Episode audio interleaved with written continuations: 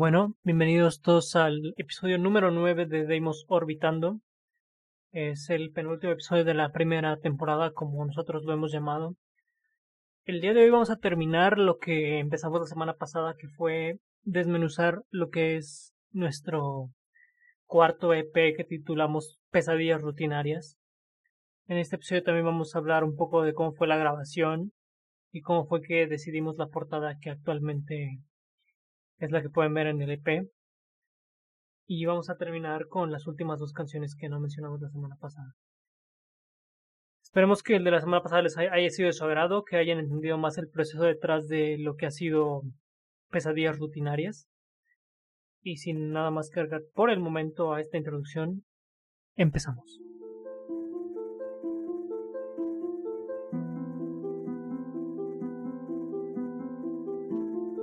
La portada de Pesadillas Rutinarias empezó con una serie de ideas medias, no voy a decir burras, pero no muy buenas.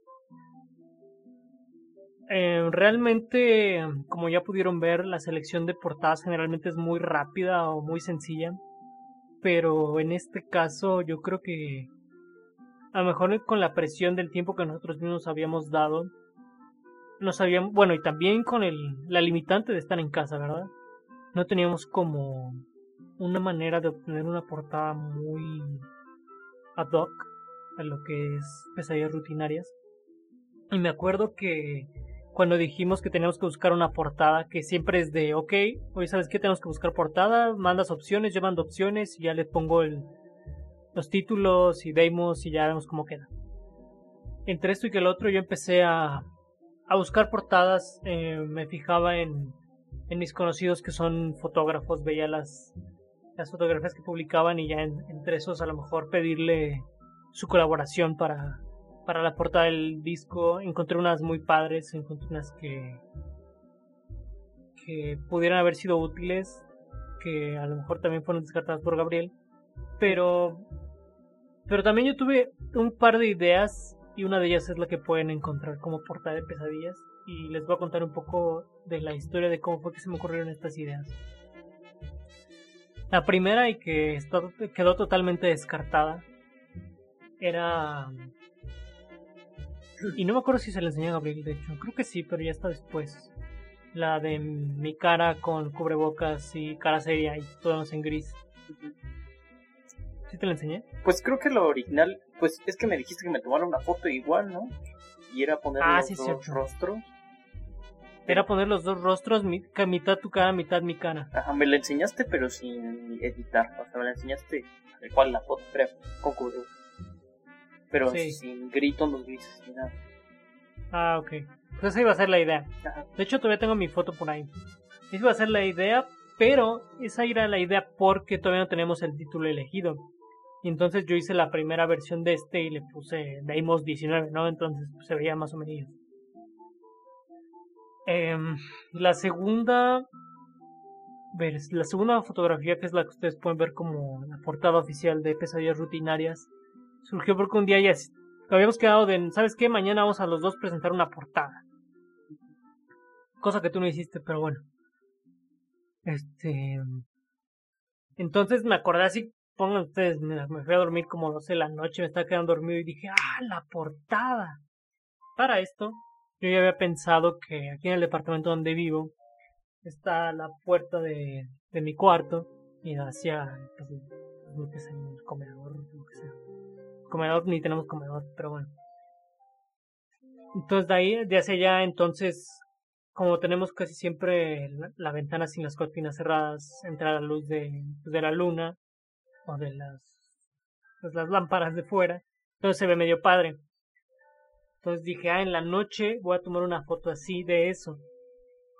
Pero pues ya eran las 12 de la noche, ya estaba casi dormido y me acordé, entonces me levanté así como pude, tomé 6, 7 fotos, dije, si alguna debe haber quedado bien, ya las veo mañana. Entonces ya me desperté al día siguiente, las revisé y si habían quedado muy bien. Ya se las mostré y le dije, oye, ¿cómo ves? me dijo, no, sí está bien, podría quedar, no sé qué el fondo no me había gustado, pero me gustó que la guitarra estaba en el suelo, que la puerta estaba entreabierta y dije, pues creo que sí representa lo que es pesadillas rutinarias. Lo único fue, lo único que hice es que llené el, el pasillo de negro para que se viera que como un poco de incertidumbre de lo que hubiera este, más allá de la puerta. Y, y creo que la portada es buena, me gusta la portada de Pesadillas Rutinarias. A lo mejor no tanto como la de... como la primera portada, yo pienso que la primera portada es la que más me gusta. Y, y yo creo que después tengo un empate con El Gran Pesimista y Pesadillas Rutinarias. Me enseñaste tres portadas que pudieron haber funcionado para, para Pesadillas Rutinarias, la del cubrebocas, otra que me enseñaste que yo creo que fue una de, de tus amigos que tomaste en cuenta, y ya la última fue la de la que tú tomaste. Y pues para mí no, no hubo tanto problema que, que no pudiéramos salir. Porque yo dije, pesadillas rutinarias no representa tanto que salgamos. Entonces yo dije, pues no, no, si tomo una foto para una portada del disco, tiene que ser adentro aquí en mi casa. Y algo que lo represente, pero la verdad no, eh, no se me ocurrió nada para la portada, algo así que me gustara, me convenciera que lo, que lo pudiera hacer. Mm, entonces por eso pues no, no tuve, no, no, no me surgió inspiración para decidirme a, a tomar una foto, o sea, porque pude haber tomado algo, pero no me convenció al 100%. Entonces tampoco me convenció la de los cubrebocas de Emilio y la, de la del amigo me convenció un poco, pero como que no sentía tanto que era lo que queríamos eh, transmitir, no sé. Y cuando me mostró la, última, la que tomó Emilio, sí me convenció, 100%. Bueno, en tanto no hubiera una mejor, yo dije, esta representa lo que queremos reflejar en pesadilla rutinaria. Entonces, no sé, sí vi, eh, yo, yo pensé que eso de la guitarra le dio un buen toque para lo que era Deimos, pero no, creo que también es de mis favoritas, pero no, no estoy seguro pensándolo, ahora que lo mencionas, no sé cuál es mi, mi portada favorita, quizás es, no sé, sí me gusta la, primera, pero no sé si la pondré en mi favorita, quizás hay un empate entre la primera y y la del gran pesimista desconocido. Pero no sé, por, y también estaba rozando ahí por el por casi estar empatado también con Pesadillas Rosemarias, porque también me gusta mucho. Entonces, bueno, sí, la de Volver después quizás sí la pondría en último lugar. Digamos, la de Deimos 1, eh, El Gran Pesimista Desconocido y Pesadillas en el número 1 y Volver después en el número 4. Ok. Pero yo pienso que sí debiste haber al menos tomado algunas fotos como opciones. Te voy a decir por qué, con una frase de Thomas J. Watson. Te voy a decir quién dice quién es. El fundador de IBM. Okay. Que dice que si quieres incrementar tu tasa de de éxito, ah, no, de, de éxito tienes que este duplicar tu tasa de fracaso. está buena la frase. Sí, está, bueno. Por eso, de hecho, por, eso si más, entre más intentes, más cosas buenas te van a salir. Está bien. Pero bueno, de hecho creo que sí tomé una foto, una única foto, pero no me convenció y no, te la mandé. Era de mi guitarra con varias cosas en varias cosas eh, juntas en una cama y ya. Pero pues no, no, no me convenció. Dije, no. Para una portada de un disco se me hizo muy X. X. Sí, no. Entonces no. Pero sí, yo, pienso que tuviste que haber seguido intentando. Pues aunque lo forzaras un poco, pero en algún momento ibas a encontrar algo que te gustara. Y aunque no quedara al final, iba a ser una opción que podríamos utilizar después. Quizás debí sentarme un poco más a pensarlo. Quizás tome unas fotos después, porque. Bueno, no sé. Y pensarme. bueno, sentarme más a pensarlo, porque quizás sí me surgirían algunas ideas que pueden ser. No sé, tal vez después. Bueno. Bueno, y una, vez, y una vez elegida la portada, vamos a empezar a hablar de lo que fue el, pues la producción, la grabación de todo eso que que digo, creo que todos los álbumes de, de Deimos, excepto el primero, se han grabado a la distancia y se han producido y todo a la distancia. Pero en este caso pienso que fue diferente a pesar de que también fue como tuve en Tlaxcala y yo en Guadalajara. Porque pues estábamos, estábamos trabajando a marchas forzadas casi casi. Entonces fue que me mandaste la primera versión de Pesadillas, me mandaste la primera versión de la otra, te dije, ¿sabes qué? Suenan super feas las guitarras, vuélvelas a grabar. Y fue que yo empecé a grabar mis voces, pero para esto yo me compré nuevo equipo para la grabación y es el mismo que estoy usando para la grabación del podcast. Me compré por fin mi tarjeta de audio y, y el micrófono condensador. Se fue el nombre. Sí, mi micrófono condensador para mí. Mi tarjeta. Y, y creo que eso ayudó un poquito a la grabación de mis voces y de las guitarras. Y por eso creo que mis dos canciones, las voces y las guitarras suenan bien, a pesar de que una no lleve. Entonces, pues esperaba un poquito también de, de ese lado que sonaran parecido las dos, bueno, las cuatro canciones. Entonces fue un poquito complicado, pero también para mejorar el proceso de producción, grabación y, y postproducción, em, me ayudó bastante que empecé a ver los videos de un youtuber que se llama Soundtrack, que hace unos videos donde desglosa pista por pista canciones famosas. Entonces iba diciendo qué efectos tiene la voz, qué efectos tiene la guitarra, qué, tan, qué otros efectos tienen en conjunto como la mezcla final. Y de ahí fue que empecé a investigar un poco más sobre los efectos de las voces. Digo, no para que suenen falsas, uh, como utilizar el autotune, sino para que tengan eco o que suenen comprimidas, entonces que suene un poco, un poco mejor. No en cuanto a, a tono, sino a fidelidad.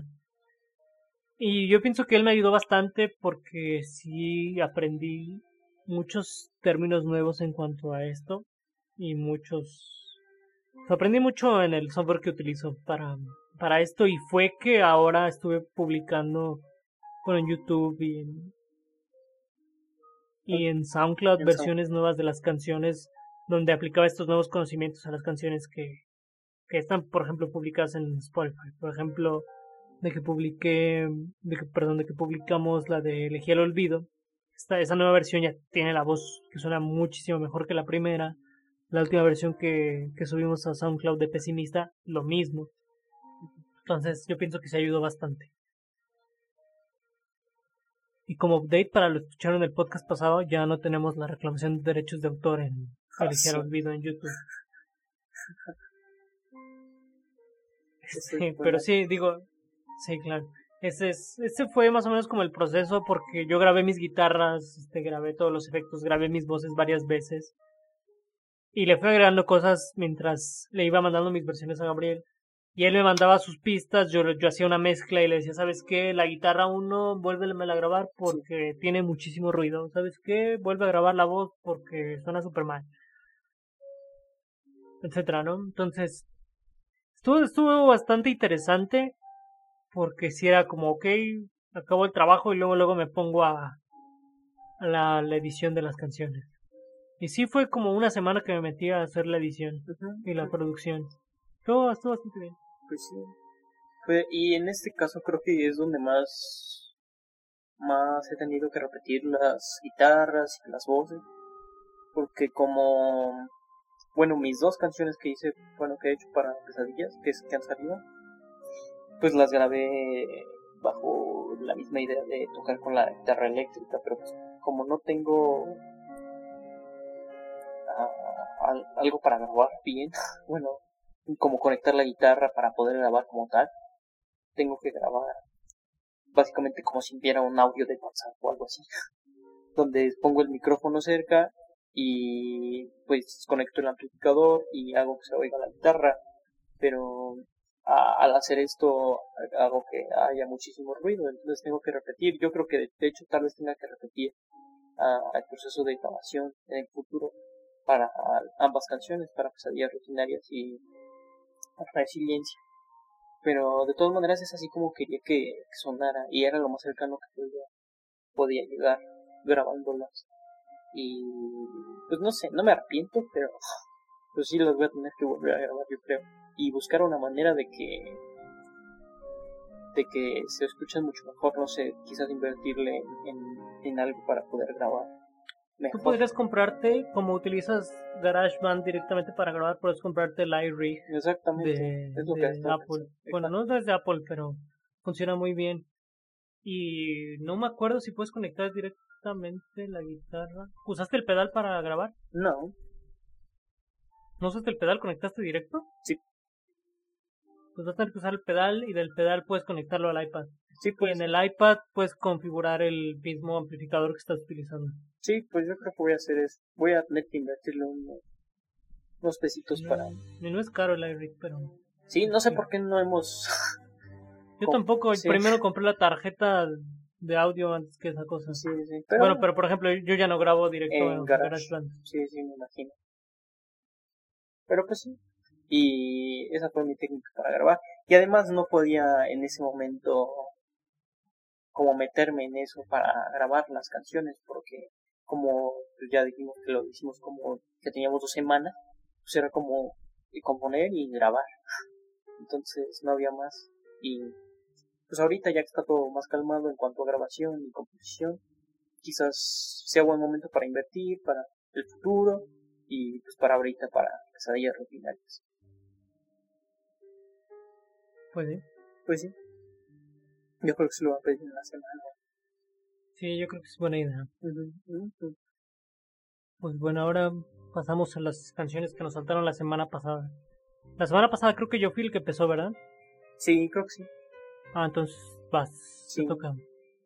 Les vamos a hablar de las canciones que, según nosotros, están. Eh, les falta atención.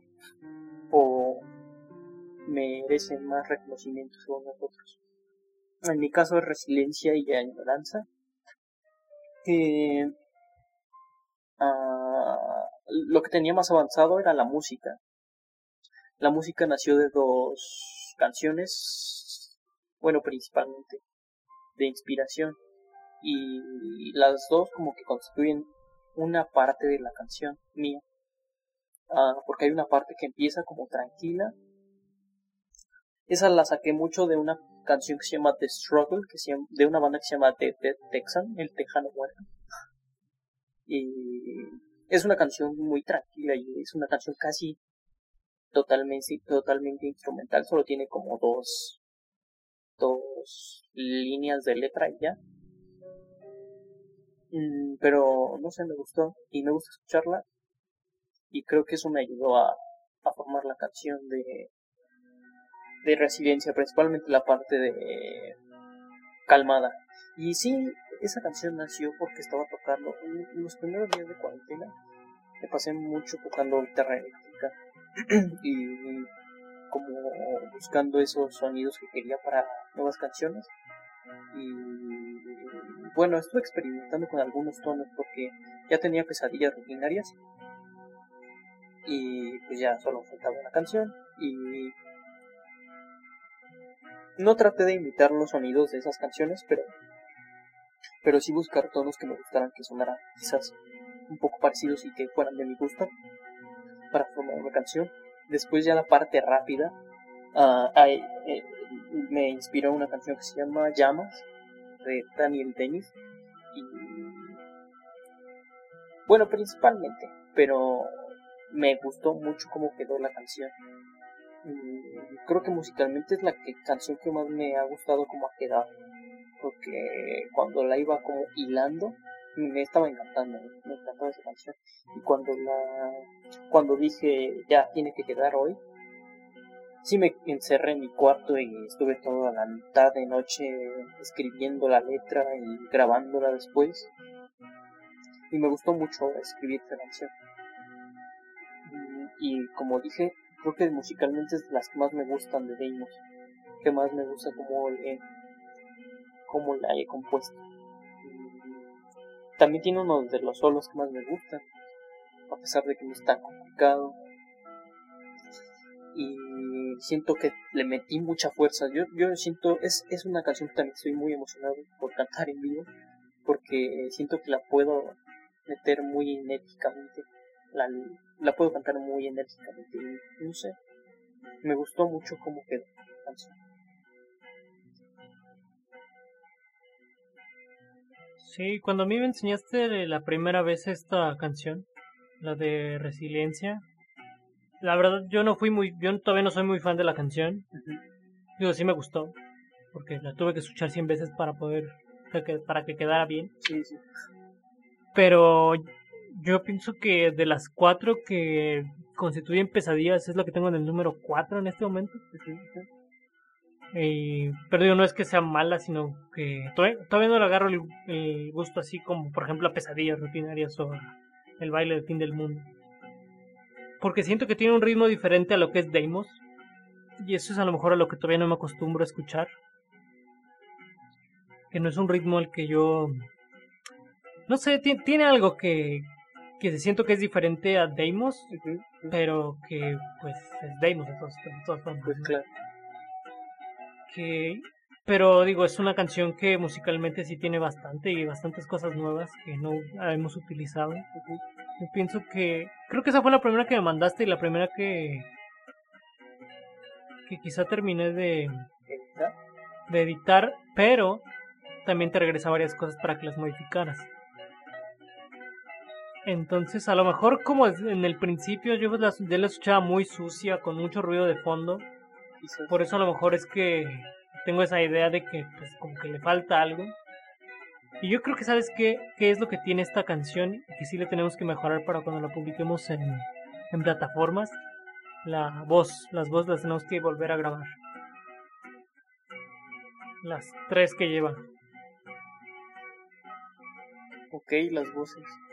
Sí, las voces, pero, pero bueno, sí es una canción que no te voy a decir que no me gusta, sí me gusta, pero no es pesadillas rutinarias. Pues sí, no sabía eso de que. Bueno, antes de continuar con la siguiente canción, no sabía eso de que la gente es como medio. Un poco, no sé si decir ajena a Deimos. Sí, ajena no, simplemente tiene un ritmo diferente. tiene un ritmo hasta, vamos a decir, tropical. Ok, bueno, no, no lo pensaría así. Porque la siento. No, no sé. No la siento tropical en absoluto, pero es una canción que sí me gusta. Y no sé, siento que experimenté más musicalmente. Yo a veces hasta sentía como pesadillas rutinarias la canción, como más diferente a lo, lo, usual de Deimos, entonces no sé. No, pesadillas rutinarias suena bastante a Deimos. A pesar de que es, es la primera canción que tiene guitarra eléctrica tocada. Sí. Este, digo, tocada por por ti, porque sí, hemos metido guitarra eléctrica, pero es este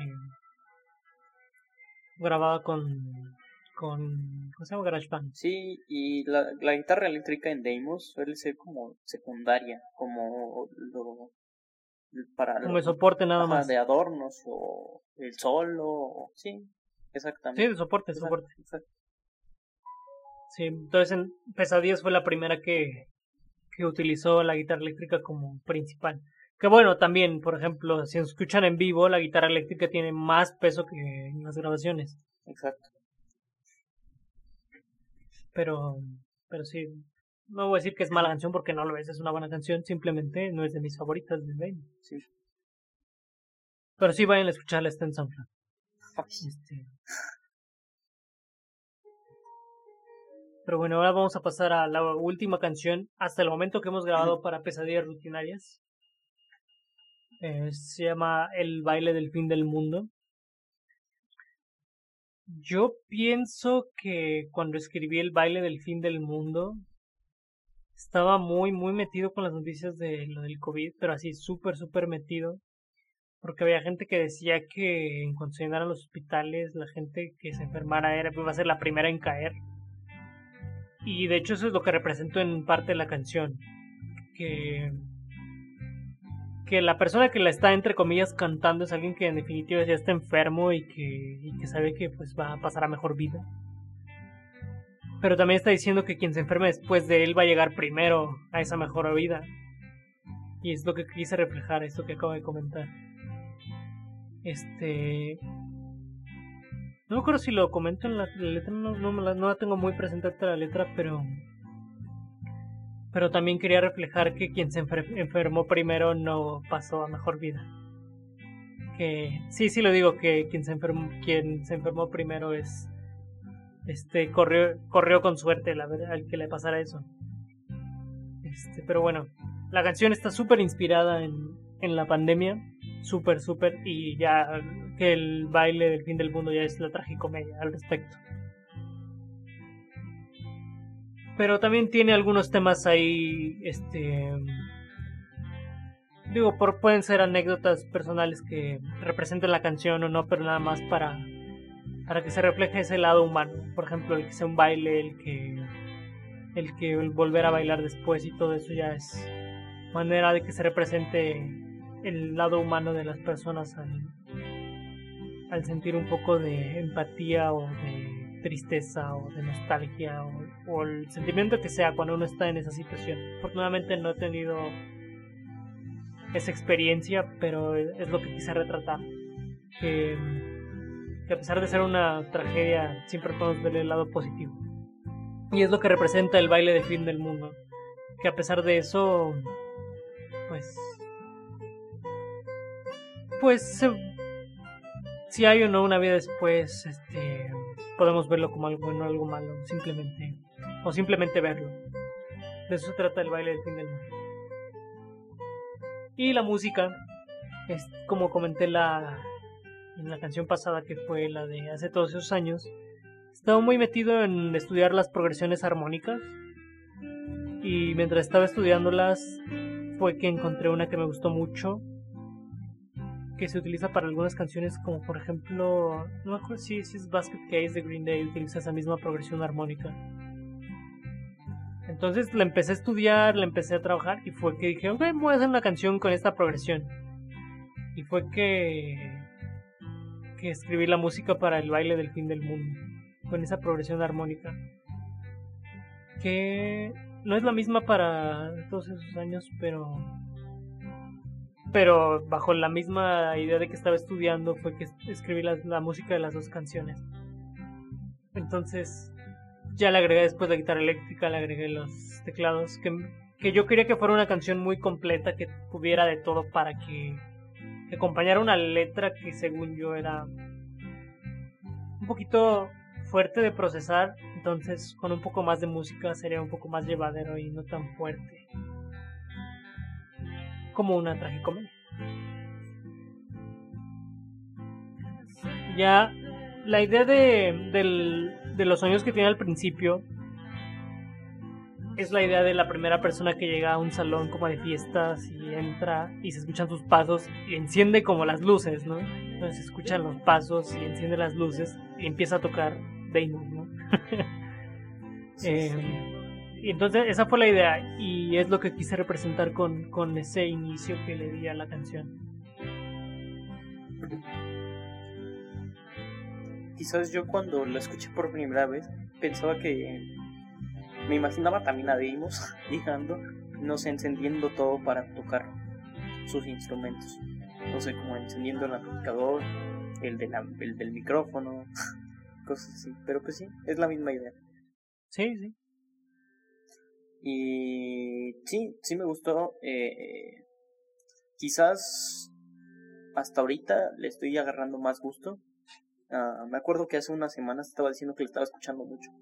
Uh, y pues sí, hubo un momento donde la estuve escuchando mucho. Y así es como me engancho más de las canciones. Pero hay veces que no me pasa. Pero sí me pasó con el baile del fin del mundo. Y sí me gustó la música quizás al inicio no, no, me, no, no, no, no terminaba tampoco de convencerme, pero el conjunto, la canción entera sí me gustaba, sabía que era buena y como Emilio me había hablado de uh, de sus ideas de la pandemia desde el inicio y el baile del fin del mundo me pareció una muy buena idea que, como dice, retrató como él lo veía. Y eso me parece fabuloso porque, uh, bueno, ahorita lo que estaba diciendo de, todo lo que significaba el baile del, del mundo me pareció fabuloso. Y quizás para una persona que, que en unos años escuche este álbum, también pueda sentir ese retrato, esa fotografía que, que quedó marcada, aunque sea un aspecto que no le tocó a Emilio, afortunadamente, bueno, a nosotros. Uh, es una imagen que pues estaba viviendo en, muchos lugares del mundo. Entonces, también me gusta por eso como el SoundCloud está, está retratado el, el disco, como que este disco fue grabado durante la pandemia de 2020 y la cuarentena. Y me gusta que, que precisamente inicie el, álbum con esa canción. Porque es, es la pesadilla que, que todos vivimos ah, durante este tiempo, ¿no? y, y exactamente lo sentí como... Eh, la canción se siente casi como un viaje, como, como que va llegando a, a el baile precisamente. Y eso me gusta, me gusta como que casi se siente que vas llegando a un lugar y hay un baile. Ah, y pues es una idea muy buena que ahora que me la platicas, eh, bueno, así, pues me gusta mucho más. Pero también sí le había agarrado el gusto. Ah, quizás me gusta mucho más la letra. Ah, y también algo que iba a comentar es que, ah, pues Emilio y yo ya, ya lo habíamos hablado, de que teníamos que hacer las voces un poco menos planas, como, bueno, eh, eh, con respecto a otros álbumes anteriores. Y me gustó que, por ejemplo, en, en los coros del final se escucha la voz más aguda, aunque no termine bien. Bueno, que, que se, se oiga el, el grito de en la cena del del mundo. Bueno, no tan agudo. Sí, fue bastante fue bastante complicado de grabar. Tuve que practicarlo mucho porque. Sí, exacto. Sí, me imagino pero pero sí y es una canción también que me gustaría eh, tocar en vivo también sí, y, y, algo que y un ejercicio que me gusta hacer cuando cuando estoy escuchando a Deimos es armar sets de canciones para como para tocar. Y ah, siempre y siempre estar buscando como una armonía entre las canciones más viejitas entre comillas porque tampoco es que sean tan viejitas de Deimos y las más recientes. Porque hace poco le compartí uno a Gabriel donde donde ya excluía GDL porque yo pienso que las canciones actuales no son como tan afín a lo que es pesadillas rutinarias. No, ¿qué dije? Pues que las canciones las canciones viejitas no son tan afín a lo que es pesadillas rutinarias. Ah, ok. No, bueno, no todas, pero pero por ejemplo GDL y drástico y hasta reír con desconocidos. Y, y yo pienso que, que también hay que evolucionar la manera en que tocamos en vivo. Hay que adaptar nuestros sets a lo que, a lo que estamos haciendo actualmente. Cosa que hicimos con cuando estamos, cuando tocamos, por ejemplo, el gran pesimista completo. Tuvimos que adaptar las canciones a lo que somos lo mismo tenemos que hacer con, con pesadillas rutinarias y las otras canciones. Las otras canciones tienen que entender que a lo mejor no hacen match con, con pesadillas. Cosa que, por ejemplo, me gusta que haya canciones, y es algo que comenté creo que en hace dos episodios, que hay canciones que se pueden adaptar a cualquier, a cualquier EP de Deimos hasta el momento. Cosa que, por ejemplo, lo es Eclipse, lo es Entre Árboles, lo es No hay cuerpo, Serendipia. La teoría. La teoría. Ese tipo de canciones, yo siento, desde una perspectiva dentro de Deimos, que, que se hacen match con cualquier canción de Deimos. Que podrías tocarla antes o después de cualquier canción de Deimos y, y sí. Sí suena bien. Sí. Y pienso que de las nuevas, hay canciones que no se llevan con canciones viejitas, con, con GDL. Yo pienso que Pesadillas Rutinarias o El Baile del Fin del Mundo son polos opuestos a lo que es Deimos. ¿Deimos? Perdón, GDL. Sí, no sé, GDL, sí. GDL y las otras que mencioné. Incluso del primer EP, pues, este... Yo creo que Canción del Viejo Verano y la de Nunca Hundirme son canciones que dejaron de hacer match con Deimos en El Gran Pesimista.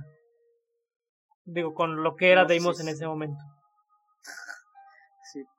Porque sí, los primeros 12 EP son eh, casi hermanos. O sea, son casi gemelos. Ya el gran pesimista es súper diferente y pesadillas rutinarias es diferente a los otros tres. Sí, sí, sí. Sí ha evolucionado. Y se nota más la evolución en esos EPs que, en los primeros. Sí, escuchas el segundo y te brincas al gran pesimista y dices, ¿qué pasó acá? Y ahora escuchas pesadillas rutineras y dices, ¿qué pasó acá? Ajá, no iba. Sí, exactamente. Como...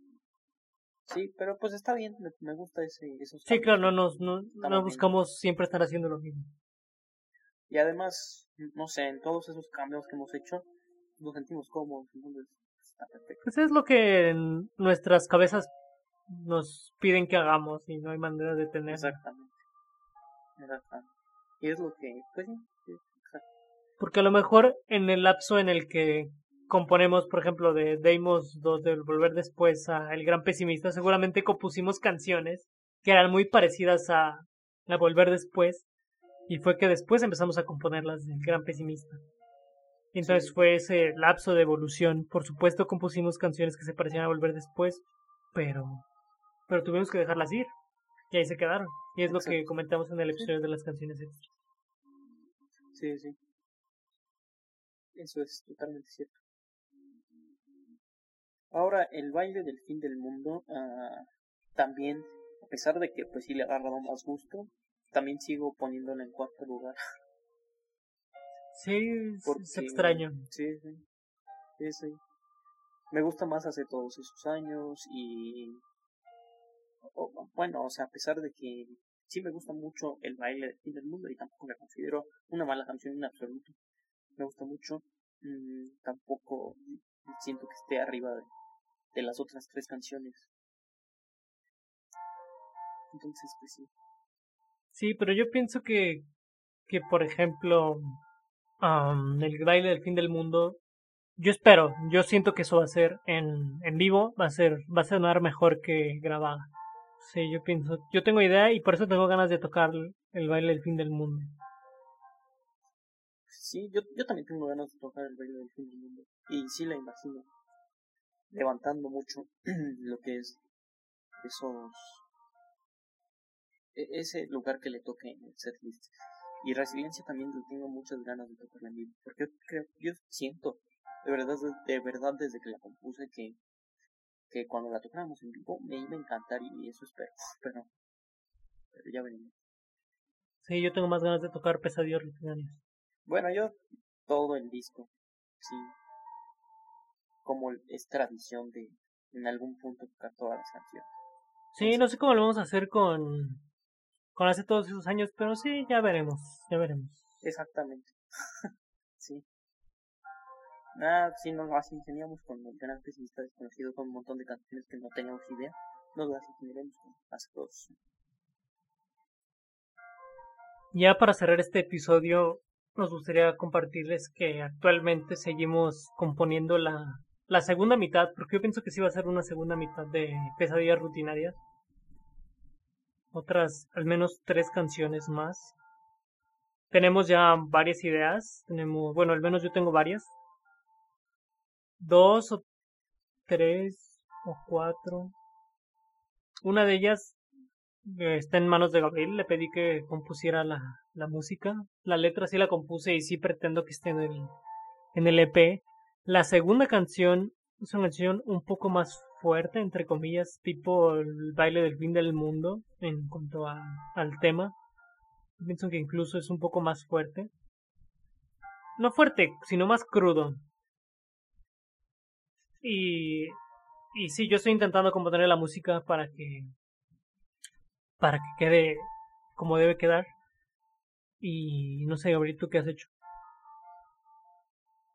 Pues yo, hubo un tiempo cuando, bueno, cuando me mandaste, bueno, antes de que me mandaras, sí escribí una, una canción. La que estaba en inglés. La que habíamos, exactamente, la que discutimos en otro episodio, estaba en inglés, pero no sé si está de acuerdo a lo que es el disco, pero es una canción que me encanta a mí.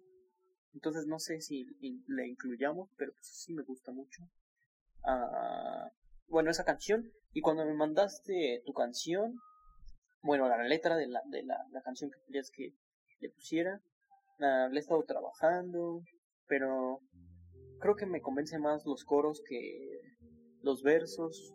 Entonces aún no se la mando completa, pero la sigo inspeccionando y la otra canción también me dijiste que hiciera la versión mm, pero no lo he hecho Pero sí he hecho otras dos canciones de por mi cuenta. ¿O una? No, creo que una nada más, pero... Sí, una. Y te mandé la letra también. Sí. y sí. Pero pues supongo que voy a seguir escribiendo, componiendo y bueno, checando para para la música de la canción que me mandaste. Sí. No sé para cuándo nos pongamos fecha. Bueno, sabemos que antes de final de año tenemos que publicarlo, eso sí, eso sí lo habíamos dicho. Sí, eso sí lo tenemos mentalizado también. Completamente. Bueno, el álbum completo sí va a estar para, para fin de año. Bueno, para antes del fin de año. Antes del fin del mundo, no, antes del fin de año. bueno, las dos. Pues esperemos, esperemos. pues sí. Ah. Bueno. Eh, ¿Con qué te quedas del episodio? Tú esta vez. Yo dije, pues yo me quedo con que Pesadillas Rutinarias ha sido un disco que que salió de la nada, así como la cuarentena, que salió sin esperarlo, que lo hemos compuesto de una manera como hemos querido, que a pesar de que la primera mitad la quisimos apresurar y salió muy bien, la segunda mitad nos hemos tomado nuestro tiempo, no nos hemos apresurado en nada, no tenemos nada grabado serio de la segunda mitad. Pero sabemos que tenemos un compromiso con pesadillas rutinarias. Y por lo mismo de, eso es que que seguimos componiendo y seguimos buscando maneras de de buscar opciones de canciones para el EP y repito la frase de que hay que incrementar el, el radio de que si quieres incrementar tu incrementar el, radio, de, éxito, tienes que duplicar, exacto, el, el radio de fallas. Exacto. Sí, yo me quedo con eso. Me gusta. Ah, pues no sé. Me, me, me, gustó el proyecto de. Bueno, me ha gustado, porque todavía no acabo. De pesadillas rutinarias, porque. Sí, como, como dice el salió de la nada. Eh, también el podcast, ahora que lo pienso. Uh, pensamos que iba a ser algo como rápido, algo como, no, pues ahorita que tenemos tiempo, pues hacemos la canción. Pero nos dimos dos semanas y, y después hicimos el podcast y ya vamos en el episodio 9. Ya vamos a terminar la, lo que es la, la primera temporada que teníamos pensada. Que cuando empezamos el podcast, yo sentí casi lo mismo cuando empezamos eh, Pesadillas Rutinarias de, desde aquí a que terminamos, uy, cuántas cosas han de haber pasado, pero pues ya estamos por terminar casi. Eh, bueno, la idea que queríamos plasmar por el momento. Y pesadilla rutinaria sigue, sigue su curso y bueno, eso no significa nada, pero pues vamos a seguir haciendo nuestros proyectos porque es lo que nos gusta. Y pues espero que, que nos llenen bueno, sí, yo estoy convencido de que nos va a llenar, porque como dicen, tenemos un compromiso con pesadillas rutinarias y vamos a hacer lo, que se pueda para, para satisfacer. Y pues ya cuando salga el disco entero, ah, no sé, ah, lo admiraremos. Esperemos que nos satisfaga, no sé cómo se diga ese verbo está difícil esa conjugación, pero nos gusta el resultado. Sí, esperemos que sí. Ya, ya veremos, ya nos, ya veremos. Pues bueno, este, muchas gracias por, por escuchar Deimos Orbitando. Esperemos que les esté gustando estos episodios. Este es el penúltimo episodio. Los invitamos a escucharnos eh, la próxima semana con el con el último episodio de esta primera temporada de Deimos Orbitando. No sabemos cuándo o de qué va a hablar la segunda temporada, no tenemos fecha ni nada, pero. Pero bueno, esperemos que estén disfrutando porque todavía no se acaba esta primera temporada. Si tienen algún comentario, queja, sugerencia o lo que sea, escríbanos a nuestras redes sociales. En Facebook estamos como Deimos. pueden poner Damon. Facebook.com slash DamosEG o en Instagram estamos como arroba DamosEG. Es de Emilio G. de Gabriel.